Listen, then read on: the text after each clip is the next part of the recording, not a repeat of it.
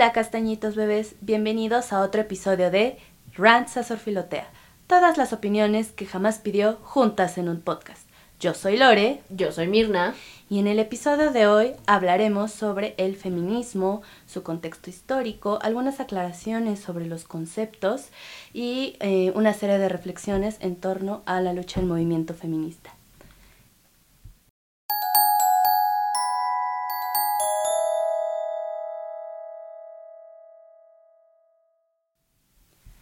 Vamos a comenzar este episodio platicando un poco sobre cómo nace el feminismo en las mujeres y qué es lo que nosotras como mujeres hoy en día tenemos gracias a la lucha de estos movimientos feministas. Quisiera reflexionar un poco sobre cómo es que las mujeres en algún momento de su vida deciden interesarse por el feminismo o encuentran en él, en él una ayuda. Eh, yo creo que el feminismo llega a nosotras cuando comenzamos a tomar conciencia de vivencias, en su mayoría vivencias feas, que nos llegan, nos llevan a cuestionarnos y a querer comprender las cosas que nos pasan por el hecho de ser mujer. Pero sobre todo cuando te das cuenta que lo que te sucede es injusto que te ocurra por el simple hecho de que eres mujer y que aparte existes. ¿A, qué me refiero con esto? Una mujer que, que, alza la voz a favor de sus derechos como ser humano y, y que lucha por, por, que no se le tome como un ser inferior, este, eh, sobre todo este tipo de mujer es la que más eh, rechazo causa a la sociedad, la mujer que alza la voz. Y bueno, una vez que, que el feminismo se introduce en tu pensamiento, como mujer buscas oponerte a, esas injusticias y por supuesto intentas cambiar la situación. Así vemos cómo en nuestras vidas poco a poco rechazamos ciertos aspectos de la vida cotidiana a los que se tiene que enfrentar la mujer. Voy a poner una serie de ejemplos. Eh, por ejemplo, no tengo yo como mujer por qué tender la cama de mis hermanos ni servirles de comer solo por el hecho de que son los hombres de la casa. No permito que en la calle me griten cosas, que en el metro se restrieguen contra mi cuerpo. No, no le permites a tu pareja que sienta que eres de su propiedad o que, te, o que cometa algún tipo de violencia contra ti.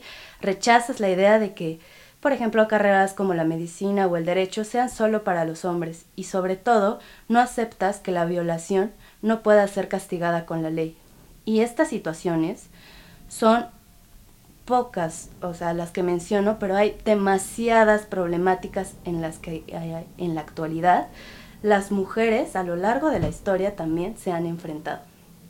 Porque tanto hombres como mujeres ajenos a esto del feminismo siento no se detienen a pensar en las cosas que se han logrado gracias a, a las luchas feministas. Que estés estudiando una carrera universitaria o que hayas tenido acceso siempre a una educación, es algo que, por ejemplo, vamos a recordar en la época de Sor Juana, esto era imposible, no, o sea, no, no había manera.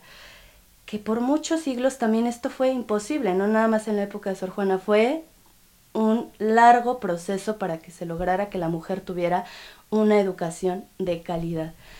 Imagínense, mujeres, si a veces están hartas de depender de los padres o del esposo o de lo, de lo que sea, de cualquier eh, figura masculina, cuando uno es joven y quiere hacer pues su santa voluntad y que han llegado a pensar, sí, no, ya quiero ser grande y le voy a chingar para trabajar y ser independiente y salirme de mi casa. Este pensamiento que hoy una mujer joven puede tener es impensable en épocas pasadas porque el sistema tenía tan encerrada a la mujer, limitada en cuanto a aspiraciones. A una mujer de la época de Sor Juana no le pasaba por la cabeza quiero independizarme, voy a conseguir un trabajo o voy a echarle ganas a, una carrera para obtener un buen puesto.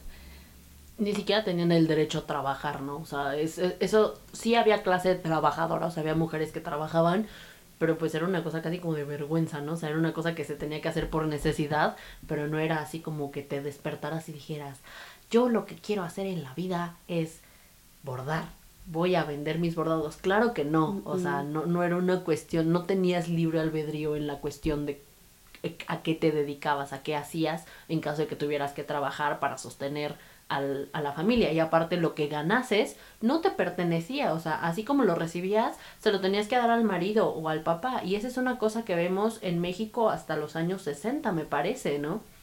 que las mujeres que empiezan a trabajar como secretarias, muchas veces, que son las primeras por ahí por los 30, pero que se alarga, tenían que llevar una carta firmada de o el marido o el papá que les diera permiso, ¿no? Y muchas veces el cheque se le entregaba nada más a ellos, no a ellas. Sí, y por ejemplo, en la época de la colonia eh, se habla mucho de la dote, que dicen que pues era, eh, eso le pertenecía a la mujer, por si se llegara a quedar sin marido o enviudara, pues tenía ese apoyo económico, pero ¿qué creen? Hay muchos casos en los que el, el marido se endeudaba y ¿quién tenía que poner el dinero? La mujer con su dote y dejándola ya sin nada. O sea, se chupaban el dinero, apostaban el dinero, lo usaban para negocios, porque así como ellas eran de la propiedad del marido, pues también todo lo que llevaban, ¿no? Si, si traían tierras, pues ya eran de él, si traían varo, pues ya era de él. Ella realmente ni siquiera tenía poder de decisión en lo que se hacía sobre sus propiedades. Es correcto. Y las mujeres, y vuelvo igual, ¿no? A la época de la colonia, su destino pues ni siquiera estaba en sus manos, como bien lo menciona Mirna. Acatabas lo que el padre decidiera para ti y eso era pues generalmente casarte con un buen partido o si eras la menor de las hijas, pues te tocaba irte al convento.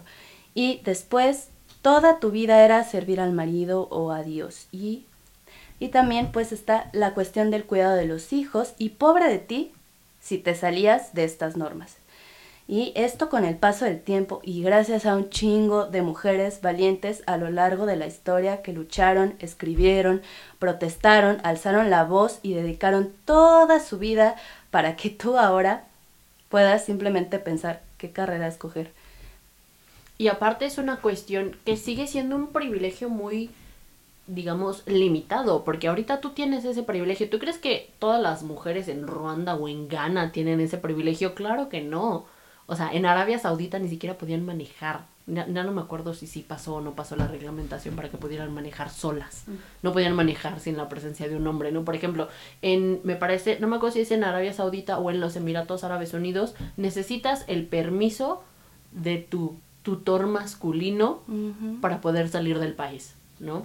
Entonces, todas uh, las libertades que ahorita gozamos como una cosa normal, que ya ni siquiera las piensas porque ya están dadas, pues vienen de una, de una lucha constante, ¿no? Y de una lucha acérrima y que sigue en muchos lados del mundo, este, tratando de llegar a este punto, ¿no? Entonces, para que vaya uno calando lo que tiene, ¿no? Sí, claro, porque, o sea, sí se han logrado cosas, pero, aún falta muchísimo por hacer y en muchos lugares del mundo también falta eh, generar este cambio.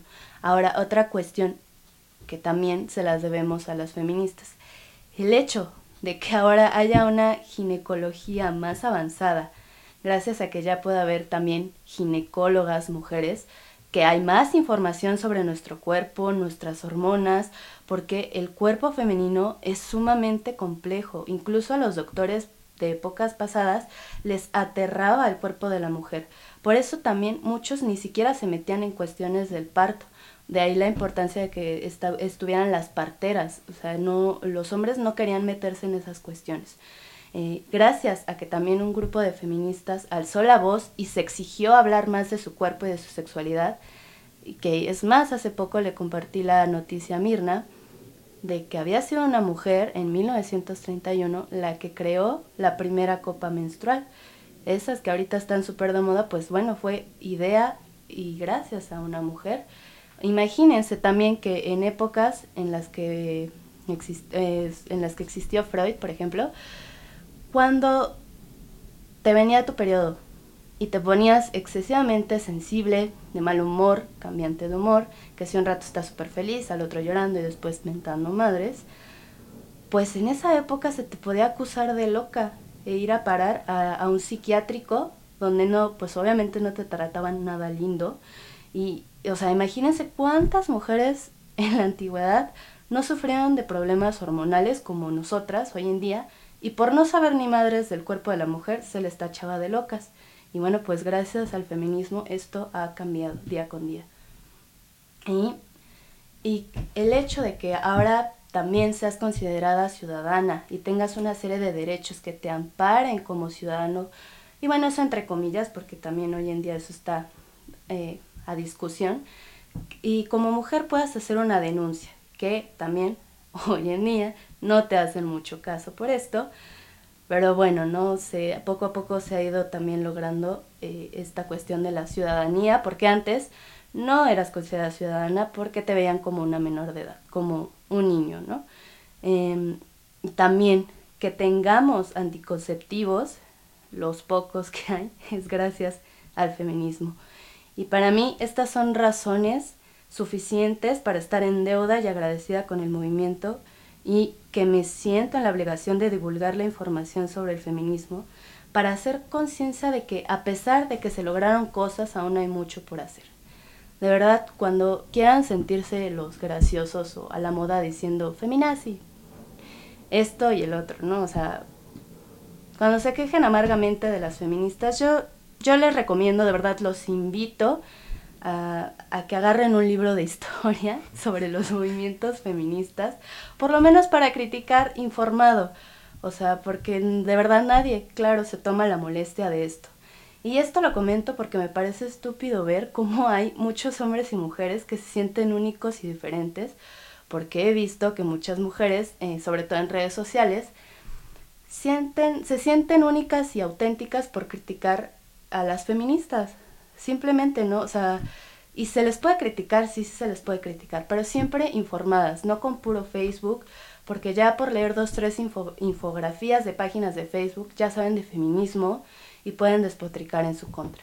O sea, de verdad, vale, valdría la pena que se informaran bien antes de solo criticar por criticar. Para mí el movimiento feminista merece un enorme respeto por todo el proceso histórico de lucha que costó y que sigue costando. Me parece estúpido que por ver una marcha feminista o una publicación en Facebook donde se des que critican estas marchas ya crean como borregos lo que las redes sociales dicen y desvaloricen y minimicen el, eh, el feminismo a eso. O sea, solo lo que hay muchas páginas en internet que desinforman a la gente y se dedican a desvalorizar este movimiento.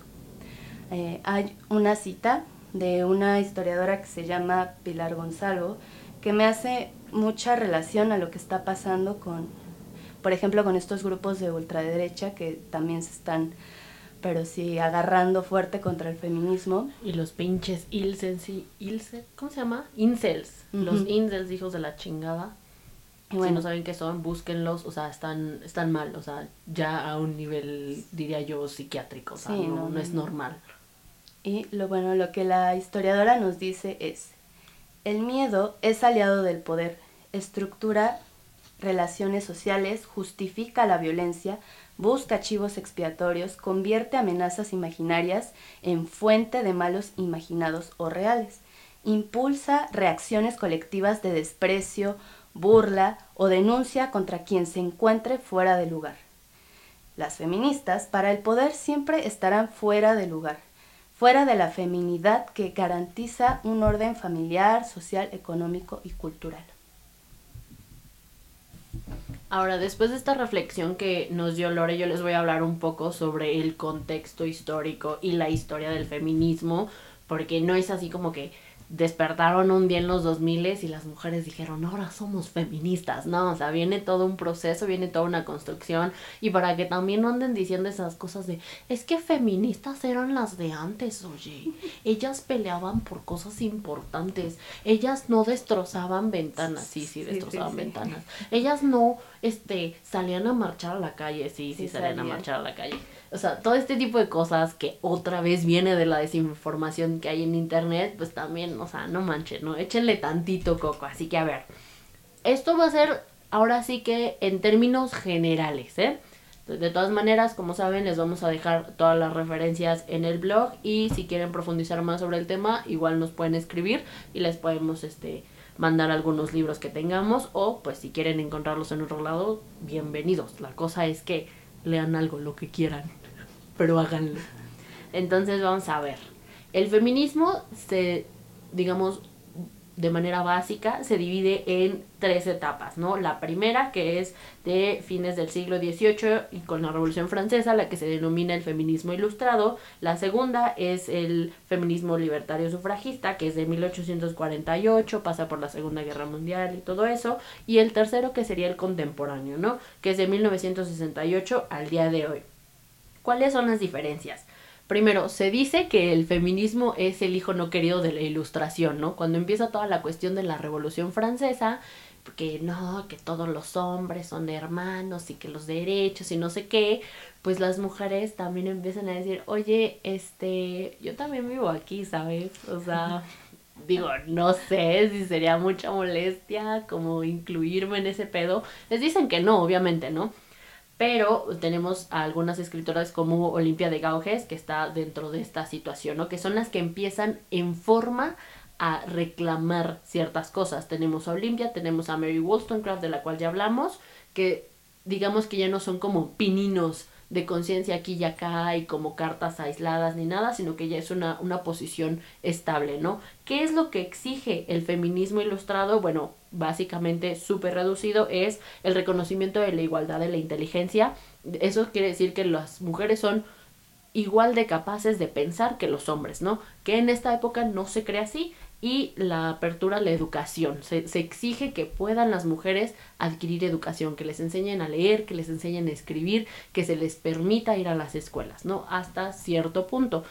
Otra cosa súper importante, no hay que pedirle peras al olmo. Al, al tiempo no le puedes pedir más de lo que fue.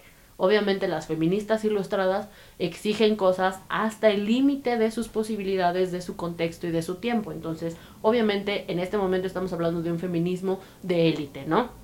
Son las mujeres ricas, son las mujeres letradas las que están empezando a exigir un cambio.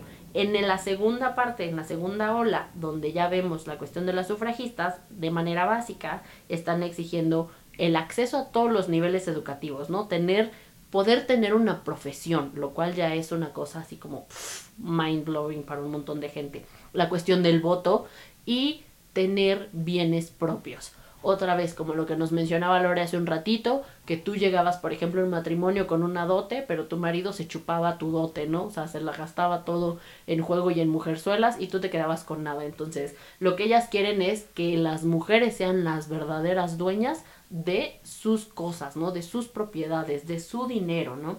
Aquí es donde se empieza a tomar conciencia que las mujeres también son sujetos de acción política sin ser una clase en términos marxistas, porque las mujeres están pues en todas las clases sociales, ¿no? Es en esta ola donde se empiezan a incluir mujeres de distintas clases, vaya la redundancia. Por ejemplo, ya no son solo las ricas, sino que se empieza a incluir, por ejemplo, en Inglaterra a las que trabajan en las lavanderías, estas gigantes, hay una película muy buena que se llama La sufragista, si la quieren ver. Está en Netflix. Está bien bonita. Empiezan a incluirlos a ellos. Por ejemplo, en la Unión Soviética, bueno, en ese momento está como la onda, todavía sigue siendo Rusia el, imperio ruso, que después va a ser la, la, Unión Soviética, empieza toda esta cuestión con las obreras, ¿no? Una de las este, exponentes que a mí me parece muy importante es Alejandra Kolontai, que es una rusa, y ella dice que las mujeres necesitan una revolución también en la vida cotidiana, ¿no? Necesitan una revolución en torno a la familia, en torno a la sexualidad, en torno al salario. Ella dice que las obreras tienen derecho al mismo salario que los hombres obreros y que igual que ellos necesitan espacios de sociabilización, ¿no? Que solo de esa manera se podrá liberar verdaderamente al proletario, ¿no? Si se incluye a las mujeres dentro de la lucha. Entonces, un dato súper importante aquí, el aborto es legal en la Unión Soviética desde 1920, o sea, terminada la revolución, se hizo legal dentro de esta lógica de planeación familiar y de salud pública, ¿no? Se dieron cuenta que era una cuestión necesaria para dejar de perder mujeres en los abortos clandestinos y pues solo para todos los pro vida que andan por ahí, eso no significó, no hubo un incremento en la cuestión de abortos, al contrario, hubo un incremento en la natalidad. Si no me creen, pueden checar los libros. Entonces, ese tipo de cosas por ejemplo, la cuestión de la natalidad se empiezan a ver en esta segunda ola, pero no son muy claras, ¿no? Lo que se concentra es la cuestión de las propiedades, lo del salario y el voto. La tercera ola, que sería la contemporánea, que es de 1968 al día de hoy, se concentra en la lucha por los derechos civiles y reproductivos, ¿no? Entonces, se, por ejemplo, toda esta cuestión sale digamos que empieza a despertar porque en la Segunda Guerra Mundial, cuando los hombres se van a la guerra, en Europa todas las mujeres se van a las fábricas y trabajan y son las encargadas de hacer muchísimas cosas y cuando termina la guerra y los hombres regresan, las regresan a su casa es así de, no, mijita, tú vete a lampear. No, no, no, no, tú cuídame a los niños. Entonces se siente muy, muy gacho la exclusión de la esfera pública, ¿no? O sea, ya te habías acostumbrado a que eras parte que del, del mundo, por así decirlo. Salías a trabajar, te veías con tus compañeras, pasabas por la plaza, checabas esto, checabas lo otro.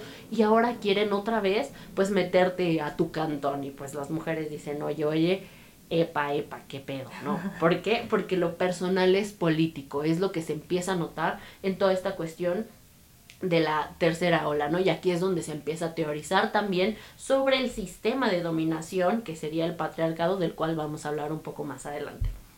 Entonces, hasta ahorita vamos viendo que es una cosa progresiva, ¿no? O sea, no es como que de repente les dio la loquera y empezaron a exigir cosas de la nada, sino que poco a poco, de acuerdo a los tiempos, se van exigiendo distintas cosas. En los 80 es cuando vemos, digamos que hay como un boom con toda esta cuestión de la teoría, porque empiezan a salir los feminismos disidentes, ¿no? Está el feminismo queer, el feminismo lésbico, el feminismo comunitario, el ecofeminismo, el feminismo afrodescendiente, el feminismo chicano, el feminismo colonial, el feminismo colonial. Todas estas expresiones que son importantes porque, porque son el reflejo de problemáticas más allá de una sola esfera. Como decíamos, si en la primera ola todas las que estaban exigiendo igualdad eran mujeres ricas y letradas, para la última ya se está pidiendo la visibilización de todos los conflictos en todos los niveles, en todas las clases y en todas las razas, ¿no? O sea, la mujer no es un ser homogéneo y entonces su lucha tampoco es homogénea. Hay muchísimas cosas por las cuales luchar y obviamente las problemáticas que enfrenta una afrodescendiente en el sur de Estados Unidos no son las mismas de una africana en Ghana y no son las mismas de una francesa o de una belga o de una rusa o de una mexicana, ¿no? Entonces se va, digamos, matizando la cuestión de la lucha, ¿no? Hay una serie gigantesca de necesidades y de problemáticas que necesitan ser llamadas y dichas por su nombre. Entonces, aquí vamos viendo otra vez, similar a lo que decíamos alguna vez en uno de los capítulos pasados, que la violencia no es un pastel, no es como que se acabe, bueno, el feminismo tampoco se acaba, es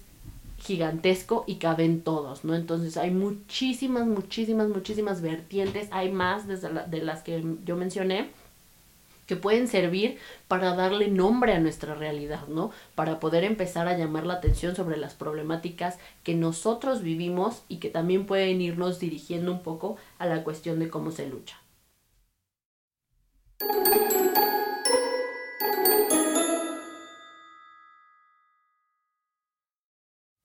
Y bueno, ya que Mirna nos platicó ahorita sobre todo el contexto del feminismo eh, a grandes rasgos de, en Europa y en Estados Unidos, pues ahora yo les quiero platicar cómo estuvo la onda acá en México. Porque sí, nosotros también tuvimos a nuestras sufragistas. Y esto empieza más o menos.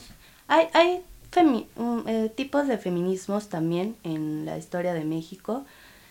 Y hay mujeres que en el siglo XIX se animan a escribir en una serie de revistas, revistas de, eh, mujeres para mujeres, eh, bastante interesantes. De hecho, de ahí surgen bastantes feministas importantes en México, como lo es Laura, Laureana Wright,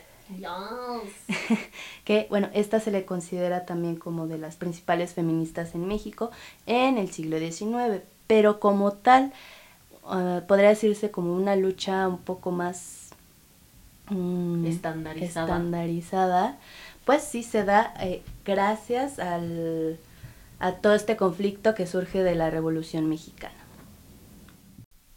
Hay historiadoras que van a rastrear movimientos feministas más en forma en la época de la Revolución Mexicana, como ya mencioné, y un poco antes de la Revolución Mexicana. Pero la fecha en sí es 1910. Es una fecha importante, es el año en el que se van a dar una serie de condiciones para que algunos núcleos de mujeres se reúnan para hablar de sus malestares ante la sociedad, eh, sus demandas que tenían como mujeres. Claro, sin duda, en tiempo de revolución en un país, esto hace más viable eh, las luchas de la mujer, aunque pues claro, tampoco la tuvieron fácil. Tiempo después, esto también es como un breve recorrido por el feminismo en México y ya ahorita me voy a detener ya a explicar cómo estuvo la onda de las feministas en la Revolución Mexicana. Ahora, tiempo después, otro de los acontecimientos históricos que va a influenciar a las mujeres o incitarlas a movilizarse va a ser el movimiento estudiantil de 1968, porque este movimiento llevó a criticar el autoritarismo hacia las mujeres y empieza a surgir un nuevo feminismo a raíz de toda, toda esta movilización ya bastante cambiado a lo que pudo ser el de las feministas de la revolución o las feministas de los años 20, 30. Recordemos también que eh, el voto femenino se logró en México hasta los años 50, pero desde los 20 ya se venía luchando por, por esto. Para que se pueda comprender toda esta onda, vemos como ejemplo el surgimiento del feminismo como tal en México gracias a, una serie de clubes femeniles que surgen en la revolución. E, estas mujeres fungieron como propagandistas de eh, ciertos caudillos de la revolución. Por ejemplo, estaban las maderistas, estaban las constitucionalistas que eh, abogaban por Venustiano Carranza. También otra, otra cosa importante es que en la Revolución Mexicana llega, este, se da eh, la ocasión para que las mujeres participen en la, en la guerra, están las soldaderas, las adelitas, y pues todo esto hace que las mujeres empiecen a incursionar en el espacio público de alguna manera.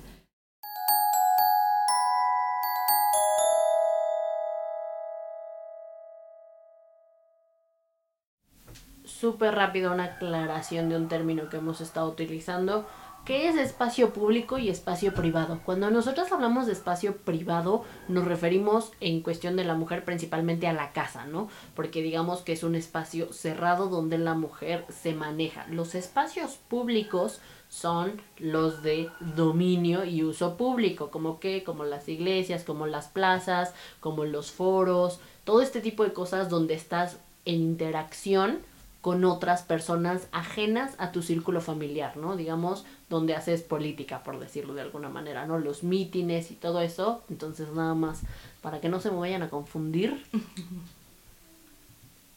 Y bueno, con respecto a lo de los clubes, clubes, clubes femeniles, el primero de estos se data en 1909 se forma en la ciudad de Puebla y se llamó el Club Josefa Ortiz de Domínguez, organizado por la obrera Petra Leiva, que de hecho este club también estaba ligado con el club llamado Luz y, Progreso, dirigido por Aquiles Cerdán.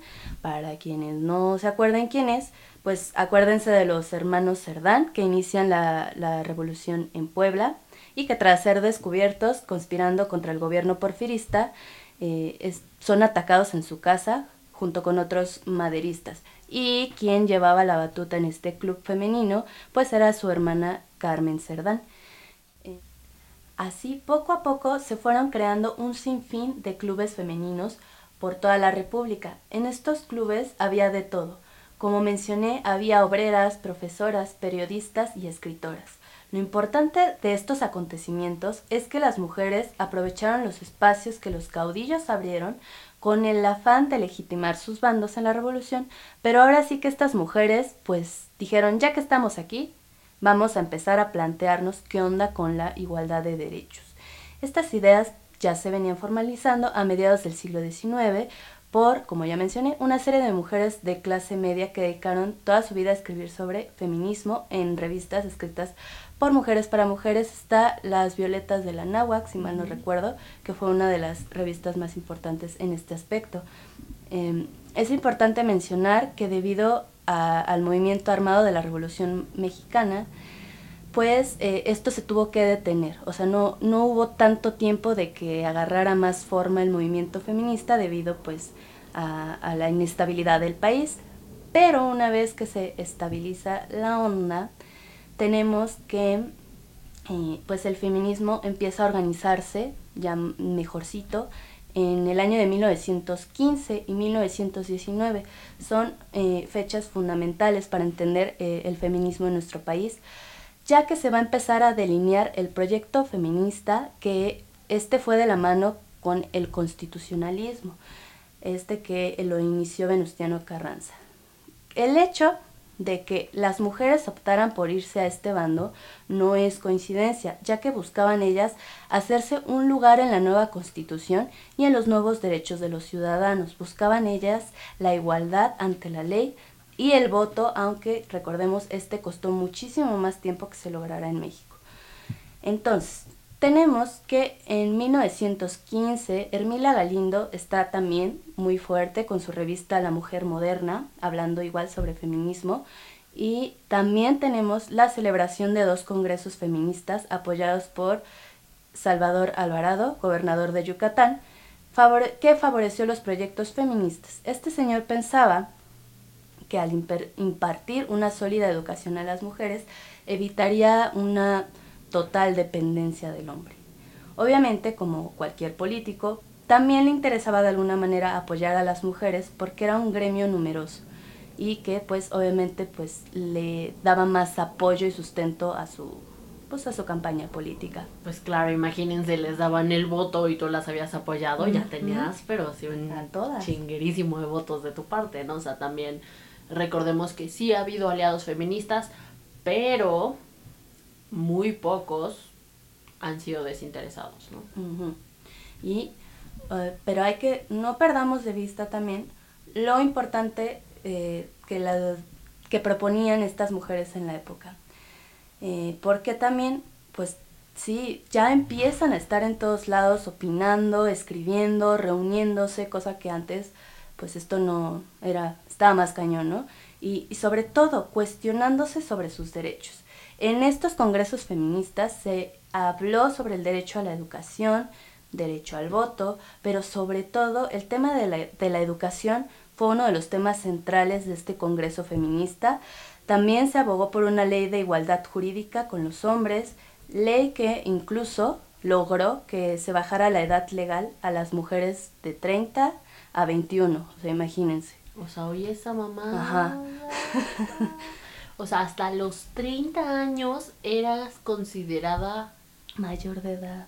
O sea, nada más, guachen eso, muchísimos de nuestras mamás ya nos tenían a esa edad.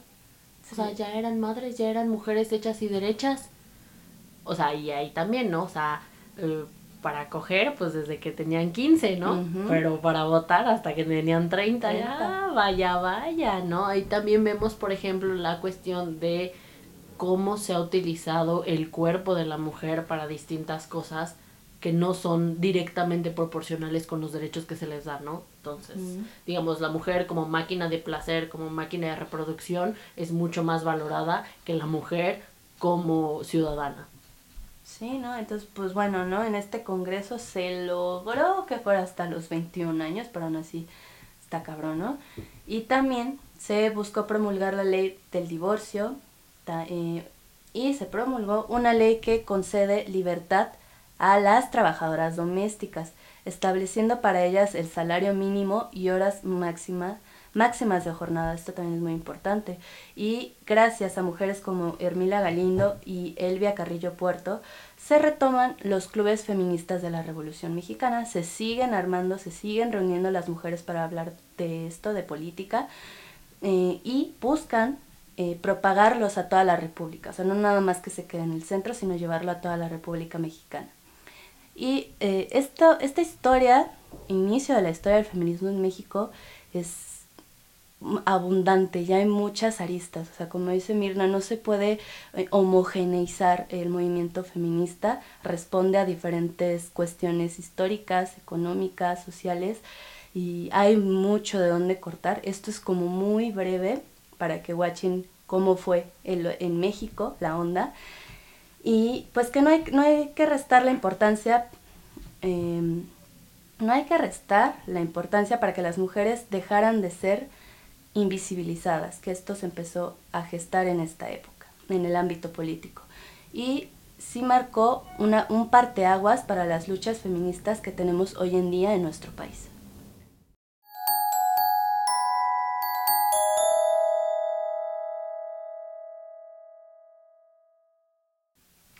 Ya que les dimos un contexto histórico acá general de México y todo, vamos a hablar sobre los conceptos clave. Estas son las palabritas que ustedes ven en Facebook, que ven por acá en Twitter, que de repente acá los marichulos las usan para decirte, no, es que eres una feminazi, que no sé qué, que también hay que hablar de lo simbólico y lo pesado que es esa terminología, ¿no? Entonces, hay una canción muy buena, se los recomiendo, de René Gauss, que se llama La cumbia feminazi. Está muy buena y habla sobre esta cuestión, ¿no? Pero a ver, ¿a qué conceptos clave nos referimos? Primero que nada, feminismo, ¿no? Tenemos feminismo, patriarcado, machismo, deconstrucción, interseccionalidad, sororidad. ¿Qué otra cosa? el embrismo que no el existe, embrismo, que sería la misandría, la misandría. todas esas cosas, este ahorita vamos a irles dando como un una breve, digamos, explicación súper cortita. Acuérdense, todo esto, pues, si se pueden referir a textos especializados, pues mucho mejor. Pero a ver, ¿a qué nos referimos nosotros cuando hablamos de patriarcado? Esta definición de patriarcado yo la tomé de lo que plantea el feminismo comunitario.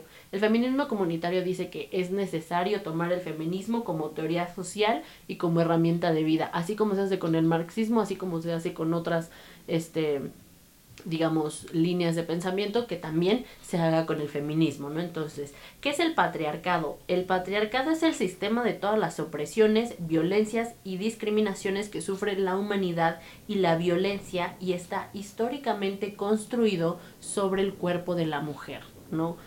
Digamos, patriarcado es el sistema, que es diferente a machismo, ahorita vamos a ver por qué. Entonces, todo, todo, todo, todo, digamos, lo que las instituciones, los comportamientos, las costumbres y todo esto está en un sistema patriarcal que viene, digamos, de ciertas construcciones históricas, que viene de ciertas costumbres, que viene de creencias religiosas. Y lo que hace esto es que, ¿cómo, cómo decirlo? O sea, genera y sustenta la dominación sexual y todos los tipos de dominación de clase y de raza, ¿no? Por ejemplo, la discriminación a los afrodescendientes es también parte de la lógica patriarcal, ¿no? El maltrato que existe hacia las mujeres afrodescendientes es parte de el sistema patriarcal. Entonces, acuérdense de eso, patriarcado es el sistema. ¿A qué nos referimos con machismo entonces?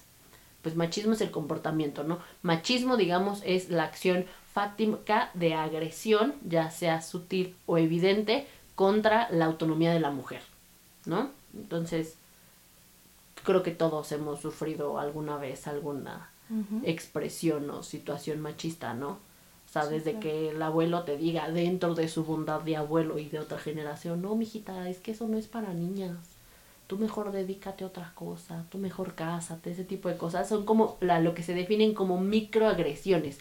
¿Por qué microagresiones? Porque hay agresiones, como que te maten, por ejemplo, esa es la agresión última, y microagresiones, como esta, que no, digamos, no te maltrata físicamente y no es una agresión gigantesca, pero sigue siendo una agresión que poco a poco va mermando. Es como el cuchillito de palo de las agresiones, ¿no? Son cosas chiquitas, pues que van calando, vaya, vaya. Es también como la frase de calladita te ves más bonita, este, no, tú, tú no le pegues a, a, los niños, no te pongas este, al tú por tú, son más fuertes, mmm, déjalos ganar también te trata mal porque le gustas. Ajá. Esas jaladas. Esos, esos son. No es cierto. Amigas, dense cuenta. Si las trata mal, no las quiere. Entonces, ahora, la cuestión del feminismo. Ya hablamos un montón de todo el feminismo, entonces, ahora sí que en términos muy generales se podría decir que el feminismo es la lucha que se basa en la reivindicación y vindicación de los derechos de las mujeres. Es lo que está buscando, es lo que quiere todo lo demás, digamos que pues termina siendo como extra, ¿no? Sí, una aclaración, porque muchos relacionan feminismo, quiere la igualdad, y no, es la igualdad tiene que ser consecuencia de esa lucha de, las mujeres por romper eh, los roles de género. O sea, no queremos ser igual de culeros que los hombres blancos han sido con el mundo, ¿no? Exacto. o sea, es, es, muy importante. Lo que nos lleva a la cuestión de deconstrucción. Seguramente lo han leído por ahí, así como de, ay, es que estoy deconstruido, cuando los aliados feministas, o ay, no, es que vamos a deconstruir la cuerpa o alguna cosa así. Es que les encanta, les encanta. Entonces, ¿a qué se refiere la deconstrucción? O sea, es casi, casi se explica solita, ¿no? De construcción. Es romper la construcción binaria del mundo. Y esta es una cosa muy de Occidente también, ¿no? O sea, bueno, malo, blanco, negro, sí, no.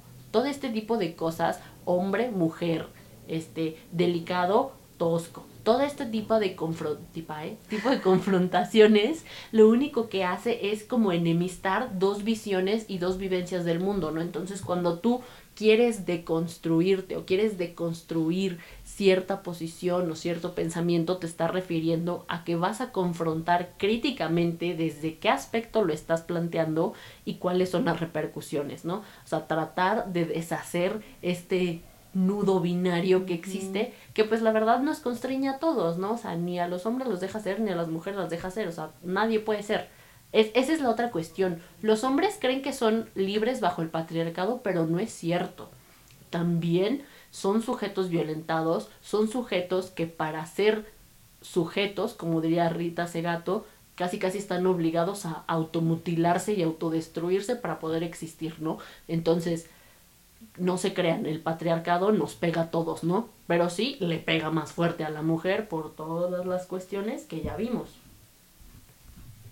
Eh, también eh, es importante aclarar que el movimiento feminista se puede relacionar y apoya a la liberación de otros grupos oprimidos. Eh, actualmente está relacionado con la comunidad LGBT y QR, no sé, espero decirlo bien, y también relacionado con los movimientos de personas de color y la clase obrera. Ya está eh, vinculado con eso también. ¿Y de dónde viene eso? Bueno, de la mágica interseccionalidad. ¿A qué se refiere? A ver, ¿qué es una intersección? Piensen ustedes cuando van manejando, ¿qué es una intersección? ¿Cómo se ve una intersección? No, pues es cuando se cruzan los caminos, o sea, vas así sobre periférico y se cruza el eje. No sé si eso pasa, la verdad. Pero a eso se refiere la interseccionalidad, es decir, yo como sujeto te reconozco a ti como sujeto, reconozco que tenemos objetivos distintos, pero que de fondo la lucha es la misma. ¿Y cuál es la lucha? La reivindicación y la vindicación de los derechos, ¿no? De maneras distintas, en contextos distintos, desde posiciones distintas, ¿no? Entonces es hablar de eso y también llamar la atención sobre esa situación. Es digamos, tratar de no responder solo a problemas individuales y muy específicos, sino tratar de ver todas las aristas del problema, ¿no? Por ejemplo, un, ejemplo muy, muy burdo, la cuestión de la trata de blancas.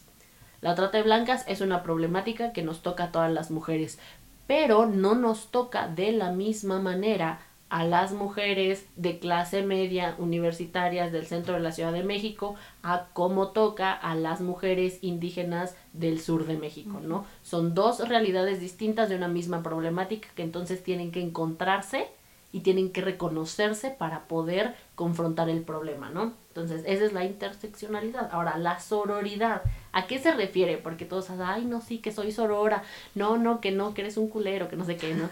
Entonces, ¿a qué te refieres con sororidad? Es básicamente la solidaridad entre mujeres, ¿no?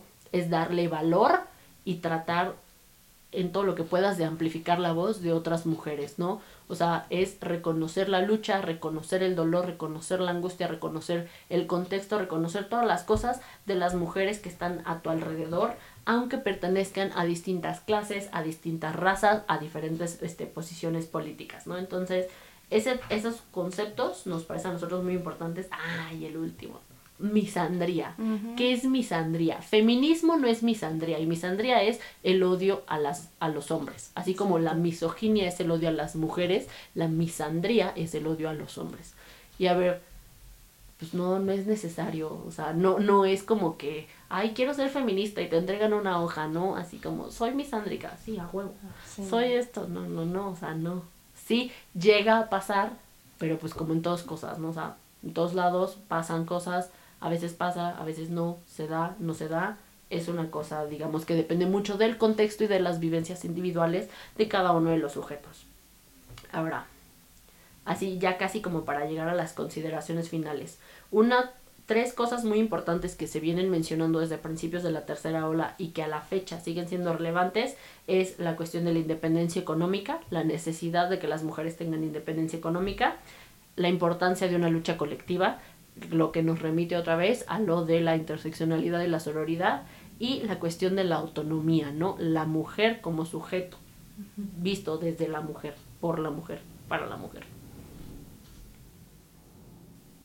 Y ahora nada más para terminar, eh, voy a mencionar algunas aclaraciones sobre el feminismo que puede generar cierta confusión, confusión o que hay ciertos malos entendidos. Y también una de las cosas que, que uno se cuestiona, ¿no? ¿Por qué, ¿Por qué el feminismo causa rechazo? Hay, hay varias cosas. En primera, siento yo, mueve el orden y toda la estructura social que existe desde hace un chingo de años, como bien mencionaba Mirna, eh, eh, toda esta cuestión del patriarcado, lo mueve, mueve su estructura. Se mete con pensamientos muy, muy arraigados que tiene la sociedad sobre cómo debe de estar organizada la vida.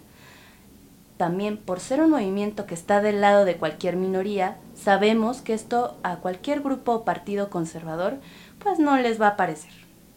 Y otra cosa pues que genera el rechazo para mí simplemente es la ignorancia. El no este, informarse de todo esto, de los conceptos, aclaraciones, eh, que nada más se queden con lo de redes sociales, que no lean, pues eh, eh, hace que cause un rechazo y se queden pues con la forma, ¿no? Y no con el contenido de las cosas. Y es increíble también la cantidad de páginas, voy a, sacar mi queja, que supuestamente son en pro de la masculinidad, pero se dedican a desinformar a la gente. Se llama esta página horrorosa mascu masculinidades, masculismos, una cosa así. Y sacan una serie de imágenes horrorosas de que no es cierto, vivimos en un matriarcado y ponen, o sea, descontextualizan tanto las cosas que para ejemplificar el matriarcado ponen una pintura de castas de la época de la colonia donde sale una mujer dándole con el sartenazo a un hombre. Y ya. O sea, ¿qué, ¿qué, les pasa, no? Este, igual, ¿no? Confunden la misandría con el feminismo y, ay, no. Horrible, horrible, horrible, horrible. horrible. Y niegan eh, el papel del hombre dentro del problema del patriarcado, ¿no? Digamos su doble papel de víctima y de victimario, ¿no? Y aparte, el hombre es un es una víctima de la misma masculinidad, o sea, la misma masculinidad los rompe y los destruye. Y, y es una cosa muy fea también, que no se pueda reconocer, que no lo quieran reconocer como parte del problema, ¿no? Porque sí sabemos, es muy difícil mirarse al espejo y darse cuenta de cómo te está golpeando el, el sistema, ¿no? Y cómo a su vez tú estás golpeando y cómo estás vilipendiando a otros. Sí, y por ejemplo en esta página horrorosa ven que nosotros les hablamos de la noticia de Porrúa que salió de los secuestros en el metro y de que el, el Porrúa la cagó ahí por decir que, que todos, ¿no? Este, que también a los hombres los pueden secuestrar y pues también, ¿no? Hay que protegerlos o sea, diciendo que esta publicación, o sea, lo que las feministas se por lo que se indignaron, estaba mal. Estaba mal, o sea, que, que... Como si no nos importara a las mujeres que secuestran a los hombres. Pues claro que si secuestran a mi primo me va a importar, güey. O sea, es lo mismo, también se siente feo, pero es otra vez quitarle matices a la problemática, ¿no? Es muy fácil descontextualizar y armar posiciones que la verdad no tienen ni pies ni cabeza y que es una lástima porque hay una falta de pensamiento crítico, haz de cuenta que no ven más allá de la inmediatez, ¿no? Y eso está feo, no solo en cuestión del feminismo, sino en cuestión de la educación general, ¿no? De la ciencia. Esos van a ser sus científicos, los ingenieros, los abogados, los licenciados, dices, güey. o sea, no, no se puede ver, no ven el panorama general, no ven la cuestión del contexto, no ven cientos de cosas y pues ahí es una cuestión grave, ¿no? De entendimiento y de comprensión, tanto lectora como conceptual.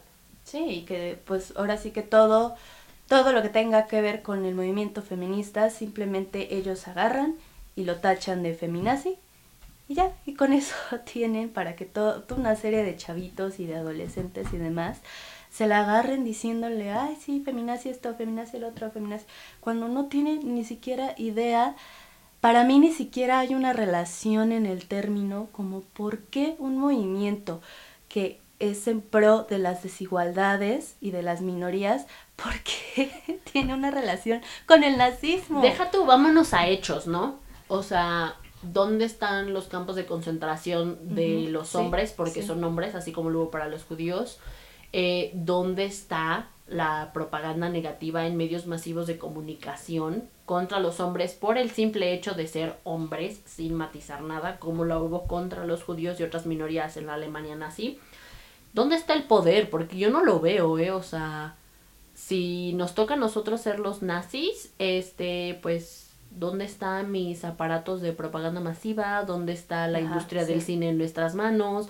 ¿Dónde está el poder político, dónde está la mayoría en el Senado, dónde está la mayoría en las diputaciones, dónde está la mayoría en las gobernadurías, o sea, ¿qué pedo? ¿De qué están hablando? Un ejército que sí. agarra a los hombres y tal. Sí, una SS, sí, claro.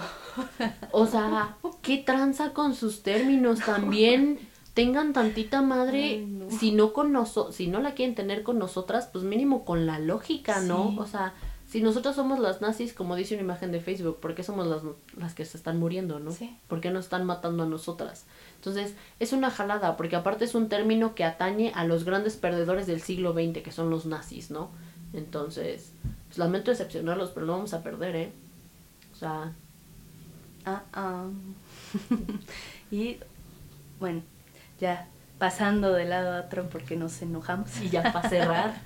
Eh, el feminismo siento yo también, eh, te ayuda a, como mujer en la autoestima, a ya no azotarte tanto por toda esta serie de exigencias del estereotipo del cuerpo de la mujer, de que si tienes que ser de tal o tal talla, que si vas rasurada o no, o sea, a ver, también aclaración, porque dicen, ay no, qué asco, las feminazis que no se rasuran y, y que, qué pedo, ¿no? O sea, ¿Por qué el, el del no rasurarse? ¿Por qué? Porque es una, una, un estereotipo de que la mujer debe de ir depilada, sin pelo, perfecta, limpia, divina.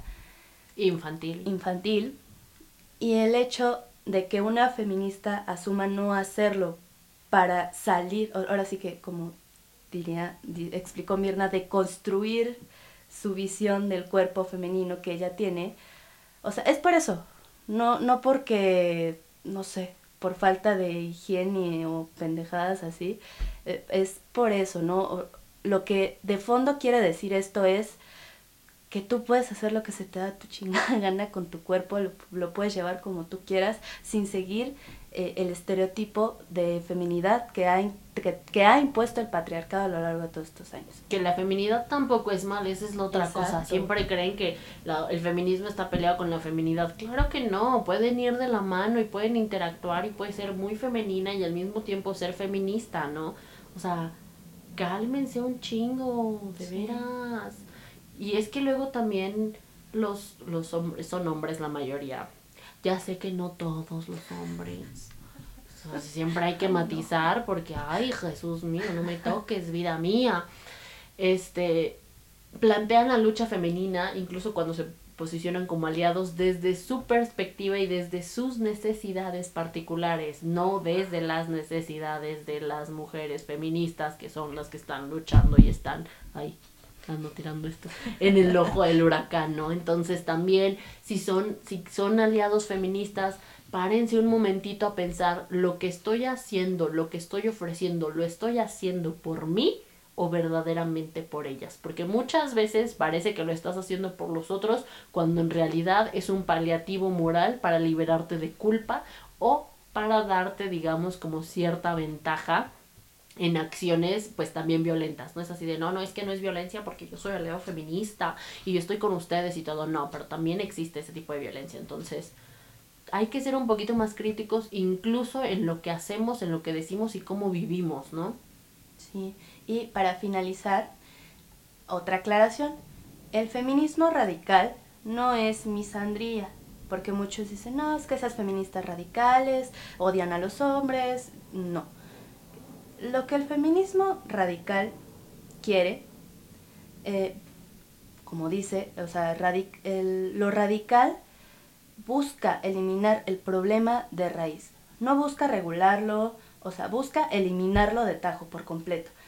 Un ejemplo nada más. Lo que no es matar a los hombres. Exacto. O sea, porque otra vez el problema es el patriarcado, no los hombres.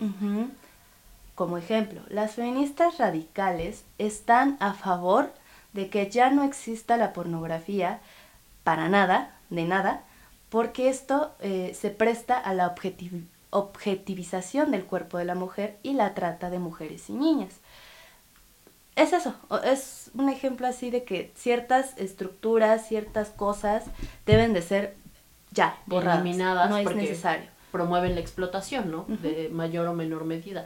Esa es la otra cosa. Todos son aliados feministas hasta que empiezas a tocar sus privilegios o cosas que les gustan, ¿no? Entonces es así, ay, o sea, sí soy aliado, pero pues es que a mí sí me gusta el porno y no sé qué. pues es que cómo lo van a quitar, ¿no? O ay, tienen ahí a su compa que hace chistes de violadores y de violar y dicen, ay, es que es mi compa, ¿cómo le voy a decir algo? Entonces, si quieren ser aliados, ya se los habíamos recomendado en otro episodio, lo volvemos a hacer. Empiecen por acciones confrontativas en ustedes mismos y en sus círculos, ¿no? O sea, también echen la mano, pero de manera real, no nada más como un regalo una vez al año. Por caridad, así de, que le están echando ganas. Yo también las voy a ayudar. Las voy a apoyar para. Es que mira las que lindas, con sus pañuelitos verdes. No, hoy, hoy, hoy que es Día de la Mujer, te pido perdón. Sí, no, no mames. o sea, el perdón, la verdad, no me sirve de nada ni a mí ni a la niña de 12 años, ¿no? Lo que se quiere es justicia y lo que se quiere son acciones. Entonces, pues ir, irle viendo de esa parte. Entonces, Ahora sí, para, ahora sí, súper cerrar, eh, como un recuento súper rápido, vimos la cuestión del el contexto y el desarrollo histórico del feminismo, el desarrollo del feminismo en México, ciertos conceptos clave para el entendimiento de la teoría feminista. Y pues ya, ¿no? Unas aclaraciones. Aclaraciones para que se informen para que no anden jalando. Si les interesa la cuestión de historia de las mujeres, yo les recomiendo que se den una vuelta muy rápido en el Museo de la Mujer, que está en calle República de Bolivia número 17, ahí en el centro histórico. Está muy chiquito, muy bonito, se lo echan plas de volada y la verdad sí les ayuda, digamos, como un primer contacto con toda esta cuestión de las mujeres en la historia. Entonces, este fue nuestro episodio. Esperamos que lo hayan disfrutado. Recuerden que también estamos en redes sociales, en Facebook e Instagram como Ranza Sorfilotea. Pueden también buscar nuestro blog para checar todas las referencias. No se olviden dejar sus comentarios. Y a todas las orfiloteas que andan en el mundo, esto fue para ustedes. Bye.